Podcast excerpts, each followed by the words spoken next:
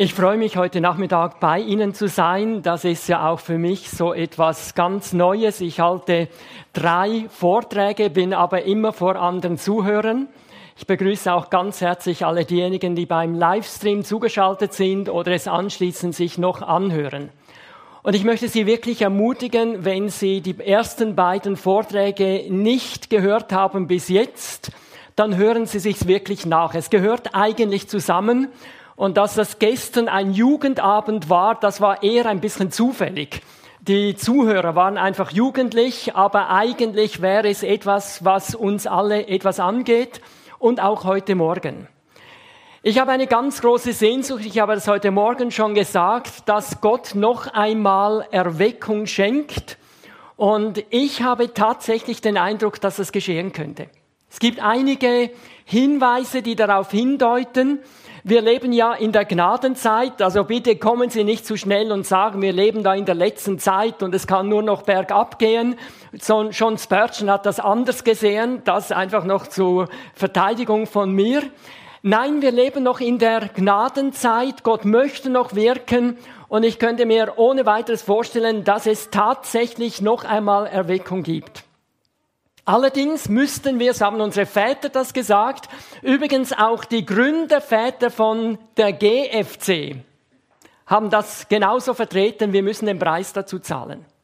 Und was das bedeutet, das habe ich Ihnen versucht in den ersten zwei Veranstaltungen zu zeigen. Am Samstag ging es darum, wie können wir wirkungsvoll leben. Heute, wie können wir wirkungsvoll für Menschen beten. Und heute Nachmittag ist nun das Thema, wie können wir wirkungsvoll reden?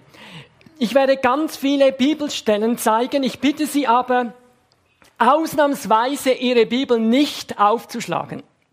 Weil es sind einfach zu viele Bibelstellen. Und jedes Mal, wenn Sie da aufschlagen, müsste ich eigentlich warten, sonst sind Sie nicht mehr dabei. Ich verspreche Ihnen, dass die Bibelstellen, die ich Ihnen hier zeige, wirklich wahr sind. Also können Sie garantiert sein. Und damit können Sie es lesen. Es wäre gut, wenn Sie auf die, auf die Leinwand schauen können. Ich habe es so aufgebaut, dass ich zunächst einmal einige Zusagen, einige Verheißungen Ihnen zeige, die Jesus gemacht hat im Blick auf Evangelisation und Mission. In einem zweiten Teil werde ich Ihnen dann zeigen, welche Auswirkungen das hatte in der Apostelgeschichte. Also wie sieht Evangelisation in der Kraft des Heiligen Geistes aus und in einem dritten Teil werde ich Ihnen zeigen, wie die ersten Christen das Evangelium vermittelt haben, wie sie gepredigt haben. Steigen wir also ein, zunächst einmal die Zusagen von Jesus. Es ist sehr interessant, dass Jesus in allen vier Evangelien und auch in der Apostelgeschichte einen Missionsbefehl gibt. Der bekannteste ist sicher Matthäus Evangelium Kapitel 28. Da sagt Jesus, mir ist gegeben alle Gewalt im Himmel und auf Erden. Darum geht hin und macht alle Menschen zu Jüngern, tauft sie auf den Namen des Vaters und des Sohnes und des Heiligen Geistes und lehrt sie halten alles, was ich euch befohlen habe. Und siehe, ich bin bei euch alle Tage bis ans Ende der Welt. Was mich an diesem Missionsbefehl fasziniert, ist, dass er umrahmt ist von zwei Verheißungen. Er sagt nämlich, mir ist gegeben alle Gewalt im Himmel und auf Erden. Und ich sage Ihnen ganz ehrlich, das tröstet mich. Wir leben in einer Zeit, die Leute sind sehr säkular geworden, sind weit weg vom Glauben, das merken Sie auch. Und manchmal frage ich mich, hat Jesus überhaupt noch die Macht, heute Menschen zu retten? Ich weiß nicht, ob Sie das auch schon mal gefragt haben. Oder ist ihm die ganze Sache zum Ruder herausgelaufen? Und darum tröstet es mich, dass Jesus sagt, mir ist gegeben alle Gewalt im Himmel und auf Erden. Und dann schließt er und sagt, siehe, ich bin bei euch alle Tage bis ans Ende der Welt. Möchten Sie, dass Jesus garantiert bei Ihnen ist? Dann müssen Sie einen missionarischen Lebensstil führen.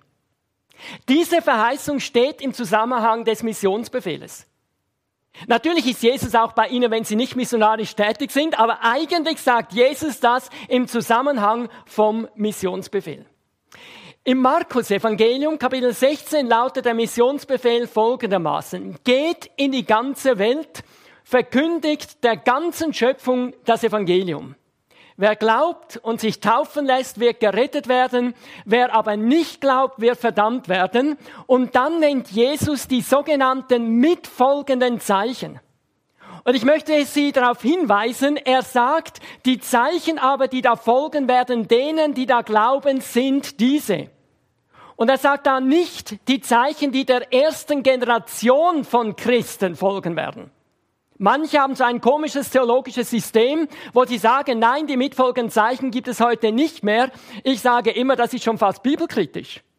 Weil Jesus sagte, die Zeichen, die da folgen werden, denen, die da glauben, sind diese. Und dann nennt er fünf Zeichen. Er sagt, in meinem Namen werden sie Dämonen austreiben, sie werden in neuen Sprachen sprechen, wenn Sie Schlangen anfassen oder ein tödliches Gift trinken, wird es Ihnen nicht schaden. Kranken, denen Sie die Hände auflegen, werden gesund werden.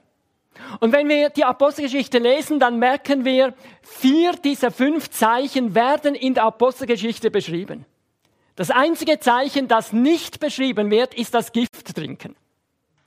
Im Lukas-Evangelium sagt Jesus, ich, ihr, ich aber werde die Kraft aus der Höhe auf euch herabsenden, wie mein Vater es versprochen hat. Auch hier wieder diese Zusage, wir bekommen den Heiligen Geist. Und dann forderte sie auf, bleibt hier in der Stadt, bis ihr damit ausgerüstet seid.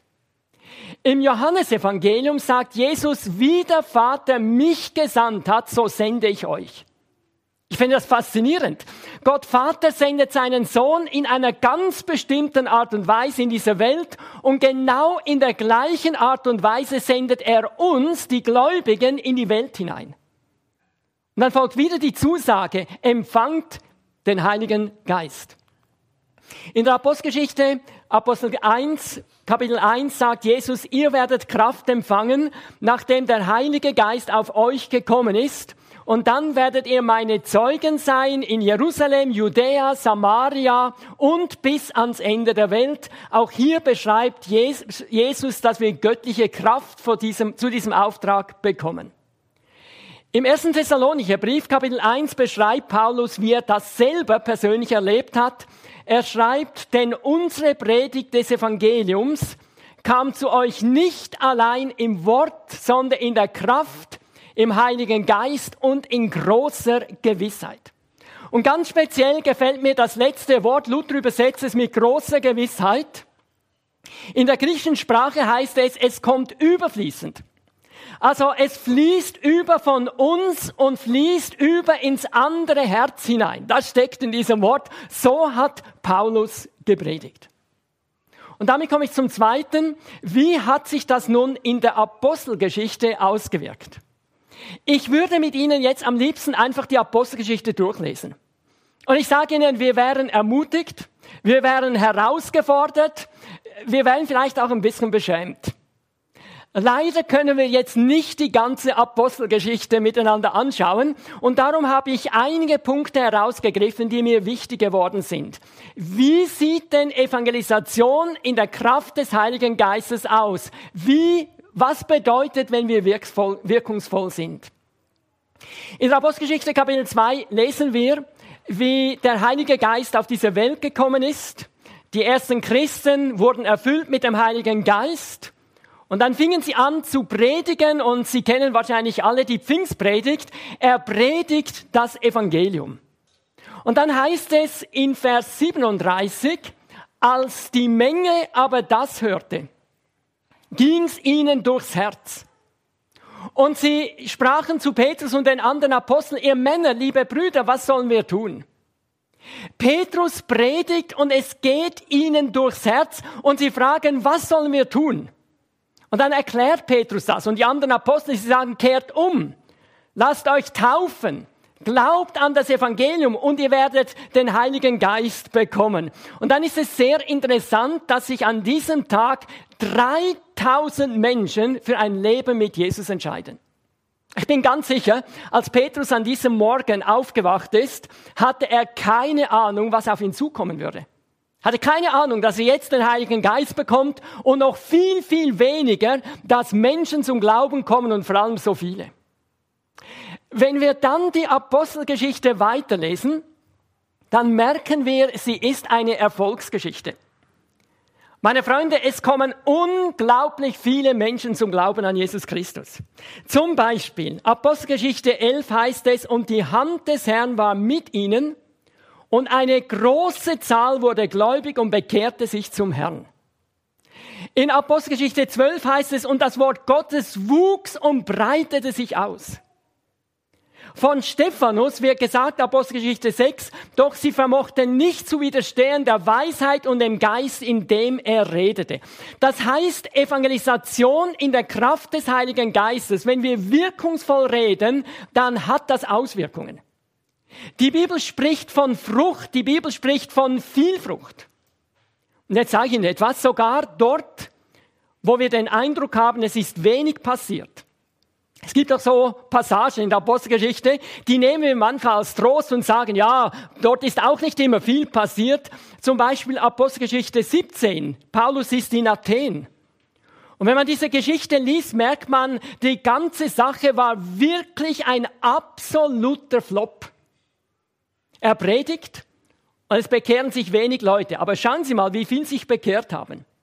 Es heißt doch, einige Leute schlossen sich ihm an und kamen zum Glauben, so zum Beispiel Dionysios, ein Mitglied des Stadtrates, und eine Frau namens Damaris. Und es gab noch andere, die zusammen mit diesen beiden an Jesus glaubten. Wie viele Leute waren das? Fünf? Zehn?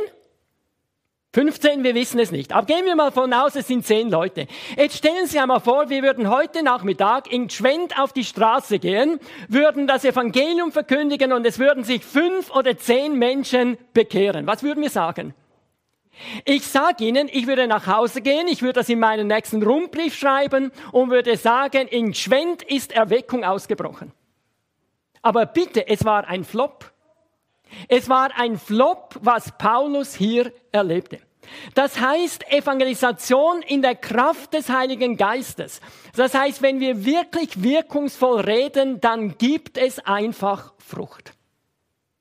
Eine zweite Auswirkung von Evangelisation im Heiligen Geist ist der Freimut, dass wir Freimut haben. In Apostelgeschichte Kapitel 4 heißt es, sie reden dann das Wort Gottes mit Freimut. Als Luther seine Bibel übersetzte, da kam er zu diesem griechischen Wort Paresia. Und es ist sehr interessant, es gab damals kein deutsches entsprechendes Wort. Und so hat Luther eine Wortschöpfung gemacht. Und zwar hat er zwei Worte genommen, die es im Deutschen gab. Auf der einen Seite Mut und auf der anderen Seite Freiheit. Und so hat er diese beiden Wörter zusammengefügt und er ist zu diesem Wort gekommen, Freimut. Wissen Sie, was Freimut ist?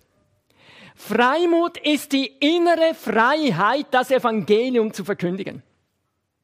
Und jetzt kann man etwas Eigenartiges beobachten, nämlich dass nur ganz wenige Christen wirklich Freimut haben. Ganz wenige Christen. Normalerweise sind es die Frischbekehrten. Oder die sind so begeistert von Jesus, reden sie überall von Jesus. Und manchmal sind es, ich meine das jetzt nicht negativ, aber so ein bisschen die Dampfwalzen.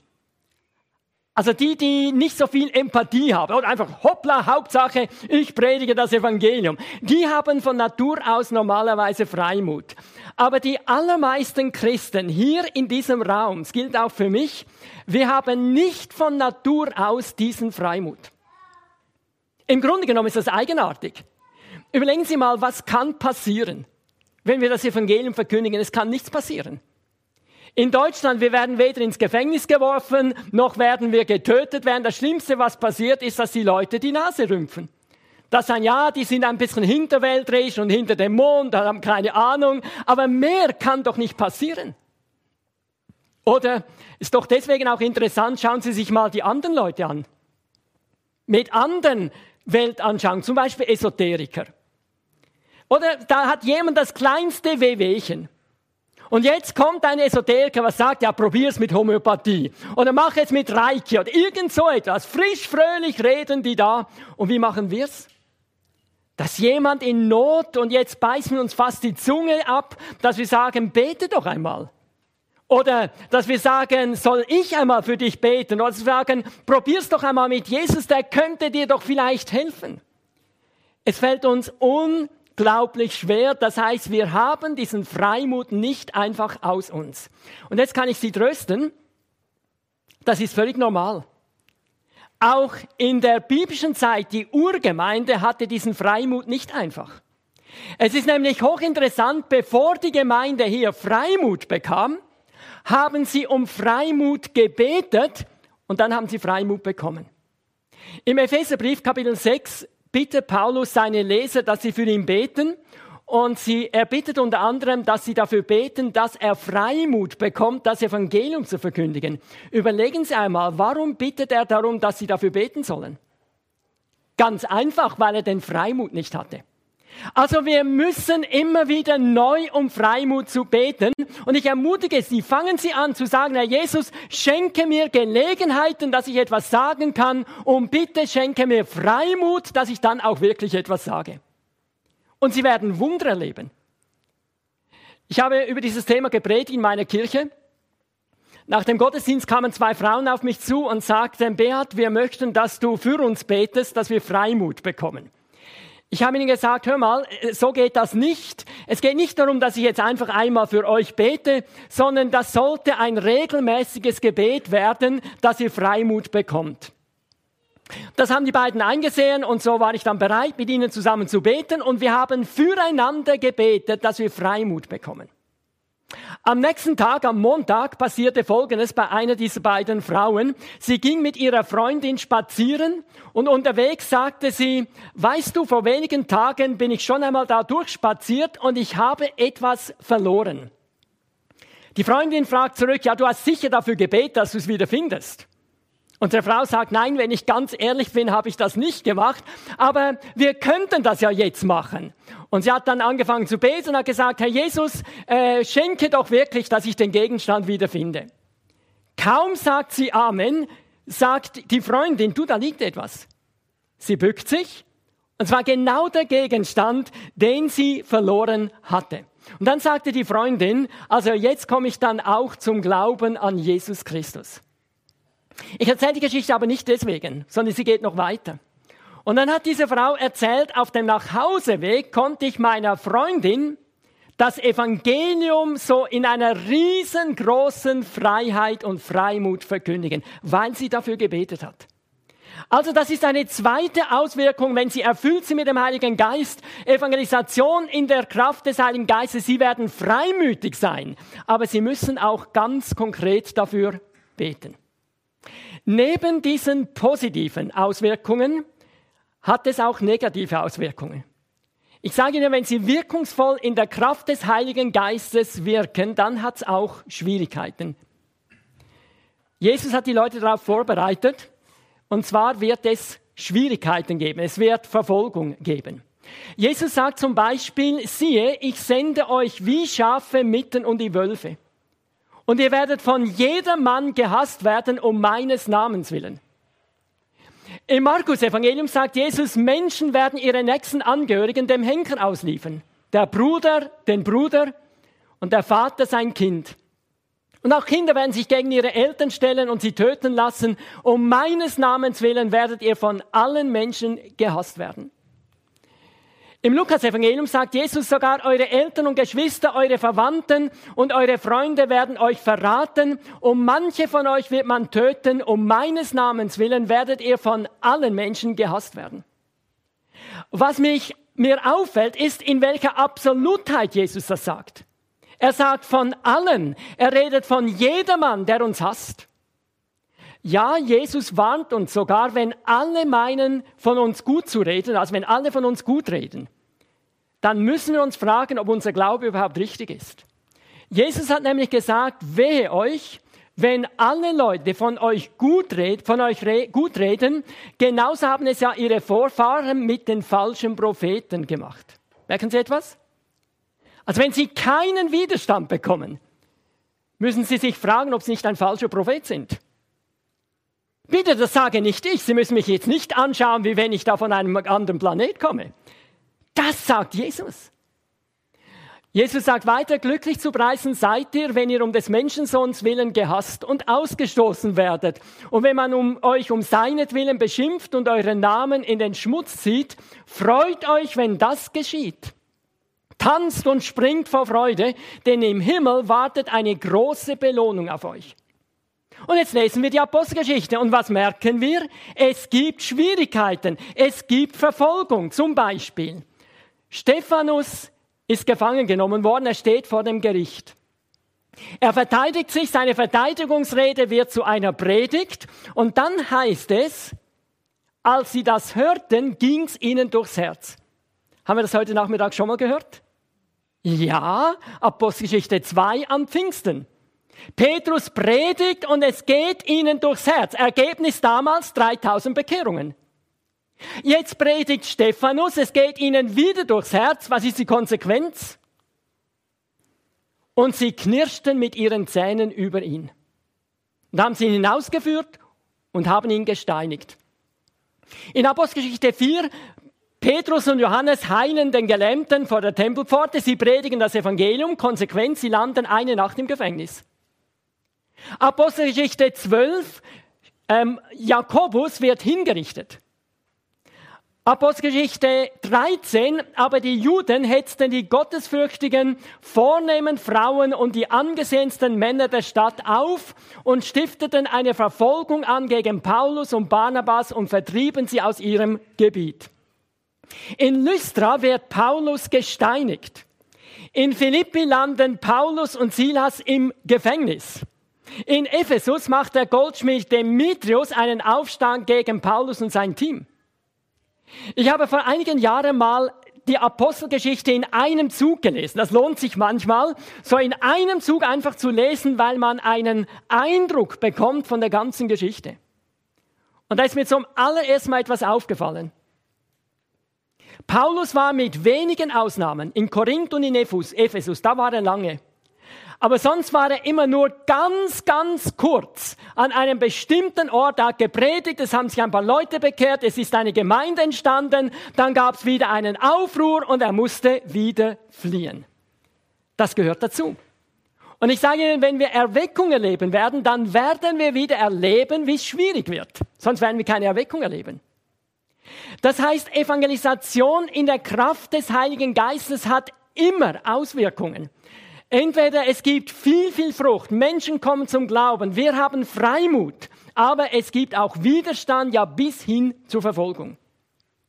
Theo Lehmann, Sie kennen ihn vielleicht, der früher sehr bekannte Evangelist aus den neuen Bundesländern, hat sinngemäß einmal gesagt, eine vollmächtige Predigt zeigt sich darin, dass entweder sich Menschen bekehren oder wir werden gesteinigt. Ist ein bisschen plakativ, das weiß ich schon. Aber da ist unglaublich viel Wahrheit dabei. Also, wenn wir in der Kraft des Heiligen Geistes wirkungsvoll leben und reden, dann hat das Auswirkungen. Und damit komme ich zum dritten. Wie haben die ersten Christen gepredigt? Und jetzt meine ich nicht die Sonntagspredigt. Und ich meine auch nicht die Predigt im Zelt oder in einer Halle, sondern die ersten Christen, die haben manchmal von Mensch zu Mensch geredet, manchmal vor kleinen Gruppen, manchmal vor sehr großen Menschenmengen. Aber wie haben sie gepredigt? Und ich sage Ihnen ganz ehrlich, als ich mich darauf vorbereitet habe, war ich selber überrascht. Und zwar deswegen, wir reden ja heute davon, dass wir möglichst niederschwellig mit den Menschen über das Evangelium reden sollen. Also wir sagen, wir dürfen die Leute auf keinen Fall überfordern. Wir müssen ihnen so häppchenweise das Evangelium sagen. Da ein bisschen und da ein bisschen und ja nicht zu angriffig.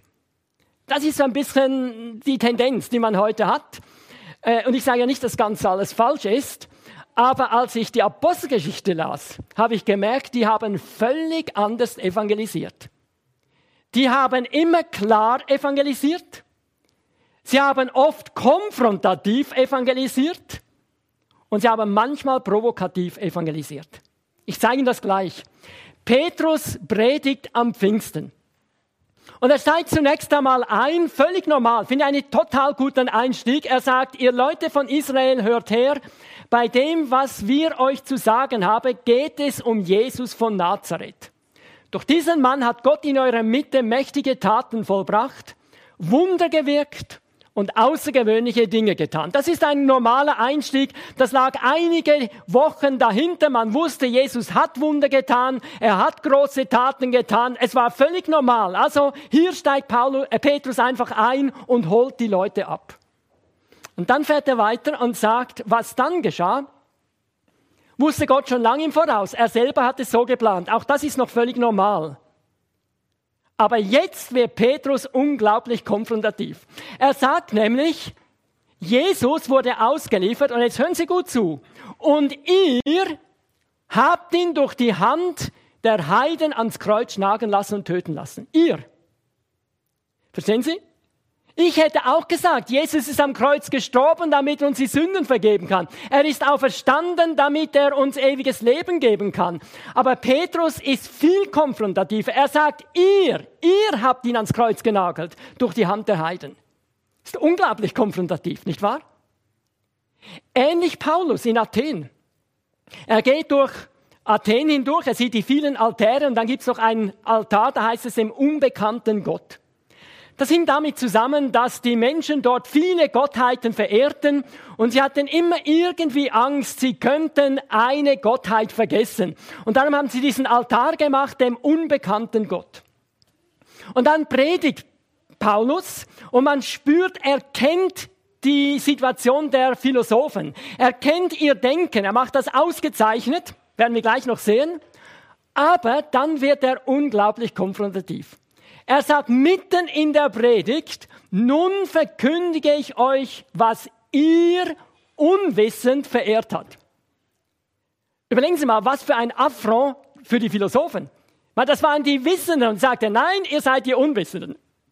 Und das, was ihr nicht wisst, das verkündige ich euch.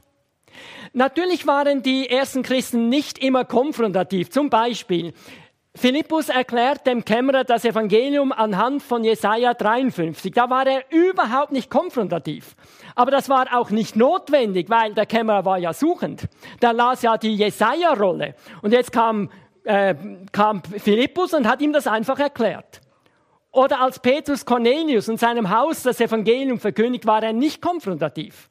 War auch nicht notwendig. Ich meine, Cornelius und seine Leute waren offen, die waren suchend. Aber sie waren immer klar, sie waren immer eindeutig. Sie haben es nicht verschwommen gepredigt. Also, die Christen waren immer klar, konfrontativ manchmal und jetzt kommt etwas Interessantes. Hin und wieder waren sie provokativ. Paulus ist in Zypern. Er begegnet dem Statthalter Paulus Sergius. Er versucht ihm das Evangelium zu erklären. Und jetzt widersteht ihm Elimas, ein Zauberer, immer wieder. Und dann heißt es in der Bibel, Paulus erfüllt mit dem Heiligen Geist. Also bitte, es wird explizit ausdrücklich gesagt, Paulus war erfüllt mit dem Heiligen Geist, als er diese Aussage machte. Und zwar sagt er zu Elimas, du Sohn des Teufels. Hinterhältig und durchtrieben bist du, ein Feind von allem, was gut und richtig ist. Wann hörst du endlich auf, dich dem Herrn in den Weg zu stellen, um seine guten Pläne zu durchkreuzen? Du wirst eine Zeit lang blind sein und die Sonne nicht sehen können. Ich weiß nicht, ob jemand von Ihnen schon mal zu jemandem gesagt du bist ein Sohn des Teufels. Ja, ich sage nicht, dass Sie das tun müssen. Aber das ist unglaublich provokativ. Und Sie wissen, was passiert. Elimas wird blind und der Paulus Sergius entscheidet sich für ein Leben mit Jesus. Also auch diejenigen unter uns, die sehr harmoniebedürftig sind, wir haben solche Leute. Sie müssen zugeben, aufgrund der Bibel ist es möglich, dass man erfüllt ist mit dem Heiligen Geist und dass man sogar provokativ sein kann. Also die ersten Christen waren immer klar, konfrontativ hin und wieder und ganz selten auch mal provokativ. Und jetzt gehen wir in die Kirchengeschichte. Die Frauen und Männer, die Großes bewegt haben, waren immer klar. Und sie waren immer ein Stück angriffig. Sie müssen mal Zitate von Martin Luther lesen. Da werden Sie staunen. Oder von Theodor Hans, er war ein Erweckungsprediger, wird gesagt, seine Predigten waren keine Kunstwerke. Nennen Sie alles beim richtigen Namen, riet er einem Amtsbruder, dass man es mit den Händen greifen kann, was Sie meinen, so konkret wie möglich, damit es nicht über die Köpfe der Menschen hinweggeht. Ich habe nicht viel gelesen von ihrem Gründer. Von daher kenne ich keine Zitate, aber ich glaube, er war ziemlich deftig. So wie ich das in Erinnerung habe. Ja? Einfach, dass Sie das wissen.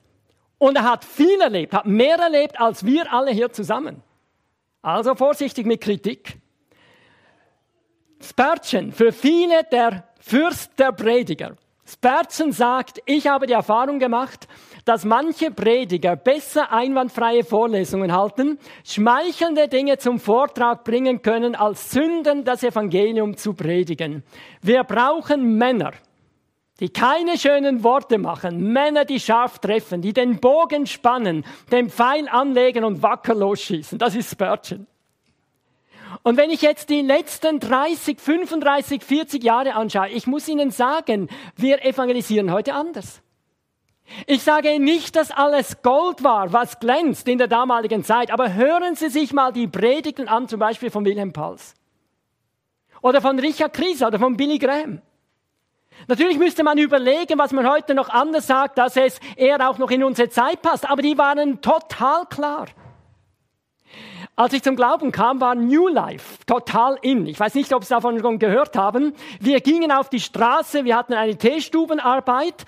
Das war so ein Raum, den haben wir gemütlich eingerichtet. Dann haben wir Tee und Kaffee gemacht und Kekse und Kuchen. Und dann sind wir auf die Straße gegangen, haben die jungen Leute eingeladen. Und wenn sie dann bei uns waren, haben wir sie evangelisiert. Und da haben die Leute natürlich wie heute gesagt, ja, wir brauchen Jesus nicht, uns geht's gut. Dann haben wir ihnen gesagt, ja gut, vielleicht brauchst du Jesus nicht für dein Leben, aber spätestens wenn du stirbst, brauchst du ihn. Weil wenn du ohne Jesus stirbst, gehst du ewig verloren. Ich sage noch einmal, es war nicht alles Gold, was glänzt, aber es war schon faszinierend. Und wir haben damals einen geistlichen Aufbruch erlebt. Im Zürcher Oberland und auch an anderen Orten. Darüber müssen wir nachdenken. Also, wenn wir die ersten Christen anschauen, dann merken wir, sie haben immer klar evangelisiert und das ist auch notwendig. Überlegen Sie mal, der postmoderne Mensch weiß praktisch nichts mehr vom Evangelium. Und jetzt versuchen wir so in Watte gepallt, so irgendwie mit Bildern, die wir selber fast nicht verstehen, ihnen das Evangelium zu erklären. Ja, die, die haben ja keine Ahnung. Also wir müssen das Evangelium klar verkündigen, so gut wir das können. Und manchmal auch Mut haben, ein bisschen konfrontativ und vielleicht auch mal ein bisschen provokativ. So, jetzt komme ich aber noch auf eine andere Seite. Ich weiß, einige von Ihnen denken jetzt, wow, endlich hat es mal jemand gesagt. Es gibt aber noch eine andere Seite und ich öffne jetzt ganz kurz die Tür und ich schließe sie gleich wieder. Die ersten Christen haben auch kontextualisiert evangelisiert. Was heißt das? Sie haben überlegt, wer ist der Empfänger und haben überlegt, wie können wir den Menschen das Evangelium erklären, dass sie es verstehen. Sehr interessant. Wenn Sie einmal die Bibel lesen, merken Sie, dass die Apostel zum Beispiel anders zu den Juden gepredigt haben als zu den Heiden. Wenn sie zu den Juden geredet haben, dann haben sie nicht lange über den Schöpfergott geredet, weil sie wussten, ein Jude glaubt, dass es einen Schöpfer gibt.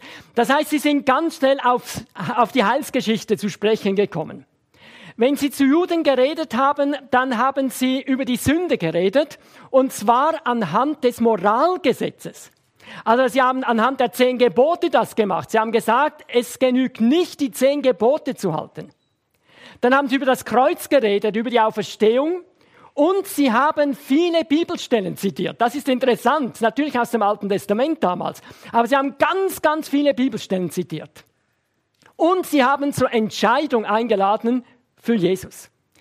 Wenn sie zu den Heiden gepredigt haben, haben sie das ganz anders gemacht. Sie blieben wesentlich länger beim Schöpfergott weil sie nicht davon ausgehen konnten, dass die Leute schon das richtige Gottesverständnis hatten. Also mussten sie erklären, Gott ist der Schöpfer, mussten lange über den Schöpfergott reden. Dann haben sie über die Sünde geredet, aber nicht anhand des Moralgesetzes. Nicht anhand der zehn Gebote, sondern sie haben gesagt, eure Sünde ist es, dass ihr euren Göttern anhängt, euren Götzen und nicht dem lebendigen Gott, dem Schöpfer. Dann haben sie über das Kreuz geredet, über die Auferstehung. Dabei, und das tröstet mich manchmal, wurden sie auch missverstanden. So hat man den Eindruck. Also Paulus predigt in Athen über Jesus und die Auferstehung und man hat den Eindruck, die Philosophen verstehen mindestens zum Teil darunter, er redet von zwei Gottheiten, nämlich von Jesus und von der Gottheit Auferstehung. Also sie wurden missverstanden, zum Trost. Dann interessant, wenn sie zu Heiden gepredigt haben, haben sie keine Bibelstellen zitiert. Offensichtlich kann man das Evangelium predigen ohne eine Bibelstelle. Sehr interessant. Paulus hat keine Bibelstelle zitiert in Athen, aber er hat Dichter zitiert aus der damaligen Zeit. Und er hat immer zur Entscheidung für Jesus eingeladen. Also hier merken wir, sie haben völlig unterschiedlich evangelisiert. Und das ist sicher eine Herausforderung für uns. Ich sage Ihnen jetzt nicht, was das genau bedeuten könnte. Das müssten Sie sich als Gemeinde selber überlegen, wie können wir den Menschen heute erreichen. Und dann kontextualisiert evangelisieren. Ich fasse es zusammen. Wir haben, wir haben einige Verheißungen gesehen, die Jesus uns gegeben hat. Wir haben gesehen, welche Auswirkungen das hat, wenn wir in der Kraft des Heiligen Geistes wirkungsvoll predigen. Wir haben gesagt, es gibt viel Frucht.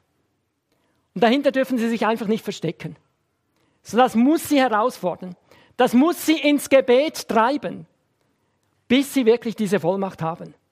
Dann haben wir gesagt, es gibt Freimut, wenn wir in der Kraft des Heiligen Geistes evangelisieren. Für diesen Freimut müssen wir immer wieder beten. Aber wir müssen auch damit rechnen, es gibt Widerstand. Und dann haben wir angeschaut, wie haben sie gepredigt? Sie haben immer klar gepredigt, manchmal sehr konfrontativ, manchmal sogar provokativ, aber immer klar und immer eindeutig. Überlegen Sie mal, wie reden Sie mit Menschen über Jesus? Wie versuchen Sie ihnen das Evangelium zu erklären? Und gleichzeitig haben sie kontextualisiert, evangelisiert. Das heißt, wie erreichen wir sie? Was sind die besten Möglichkeiten von der Form her? Das haben sie, da haben sie sich ein Stück angepasst. Ich wünsche Ihnen, dass Sie wirklich wirkungsvoll reden. Das wünsche ich Ihnen von ganzem Herzen. Und dafür möchte ich jetzt gerne auch beten. Wir neigen uns dazu. Herr Jesus Christus, ich danke dir, auch für diesen heutigen Nachmittag. Ich danke dir ganz, ganz speziell für dein Wort, das uns immer wieder auch Richtschnur gibt, Leitlinien gibt und dass wir so vieles auch lernen können von dem, was in deinem Wort steht, gerade auch von der Apostelgeschichte. Ich danke dir, Herr Jesus, dass du uns diese Zusagen gegeben hast, diese Verheißungen, dass wir das Evangelium verkündigen sollen und dass wir die Kraft des Heiligen Geistes dazu zur Verfügung haben. Ich danke dir, dass das auch für uns heute gilt. Und ich bitte dich immer wieder, dass du uns offene Augen schenkst, dass wir diese Wahrheit wirklich erkennen und sehen. Dann, Herr Jesus Christus, haben wir gesehen, es gibt viel Frucht und da leiden wir einfach darunter. Und wir möchten jetzt nicht einfach sagen, ja, das ist halt jetzt so, äh, die Menschen sind ablehnend, es gibt harter Boden. Herr, das steht nirgends eigentlich in deinem Wort, sondern du hast gesagt, die Ernte ist reif. Und ich denke, das gilt auch heute noch. Ich danke dir, dass wir noch in der Gnadenzeit sind. Und ich danke dir jetzt auch für diese Krise, die wir drin sind. Und ich wünsche mir einfach und ich bete dafür, dass Menschen weiche Herzen bekommen. Dass Menschen ganz neu nicht nur Angst haben und irgendwo Hilfe suchen, sondern merken, du, du wärst eigentlich die Antwort. Du kannst Geborgenheit schenken, du kannst durchtragen, du kannst uns auch leiten und führen in allen Herausforderungen, die wir haben. Herr Jesus, ich bitte dich wirklich, dass wir viel, viel Frucht noch erleben dürfen in den nächsten Wochen, Monaten und auch Jahre. Und dann bitte ich dich auch um Freimut, um diese innere Freiheit, das Evangelium zu sagen. Und ich bitte dich, gib uns auch immer wieder Gelegenheit, es den Menschen zu sagen. Und dann, Herr Jesus, nimm uns die Menschenfurcht weg, auch wenn es Widerstand gibt. Du hast es vorausgesagt. Es muss Widerstand geben, es wird Schwierigkeiten geben. Aber wir möchten diesen Weg gehen, wenn dafür Menschen zum Glauben kommen, wenn es dafür einen geistlichen Aufbruch gibt. Und Herr Jesus, ich glaube, wir sind alle ein bisschen überrascht über den letzten Punkt, wie die ersten Christen evangelisiert haben. Und wir möchten wirklich davon lernen. Wir möchten dich bitten, dass wir auf der einen Seite wirklich klar kommunizieren. Vielleicht manchmal auch ein bisschen herausfordernd, konfrontativ, vielleicht sogar ein bisschen provokativ. Aber dass wir auf der anderen Seite auch sehr kontextualisiert sind, dass wir überlegen, wie können wir den Menschen hier, auch hier in Schwend und an anderen Orten, wie können wir ihn klar und eindeutig für Jesus gewinnen? Ich möchte dich bitten, dass wir alle Zeugen von dir sind und dass wir so einfach die Menschen in unserem Umfeld mit dem Evangelium erreichen. Und wir bitten dich, dass sich noch viele, viele Menschen für ein Leben mit Jesus entscheiden. Hab herzlichen Dank. Amen.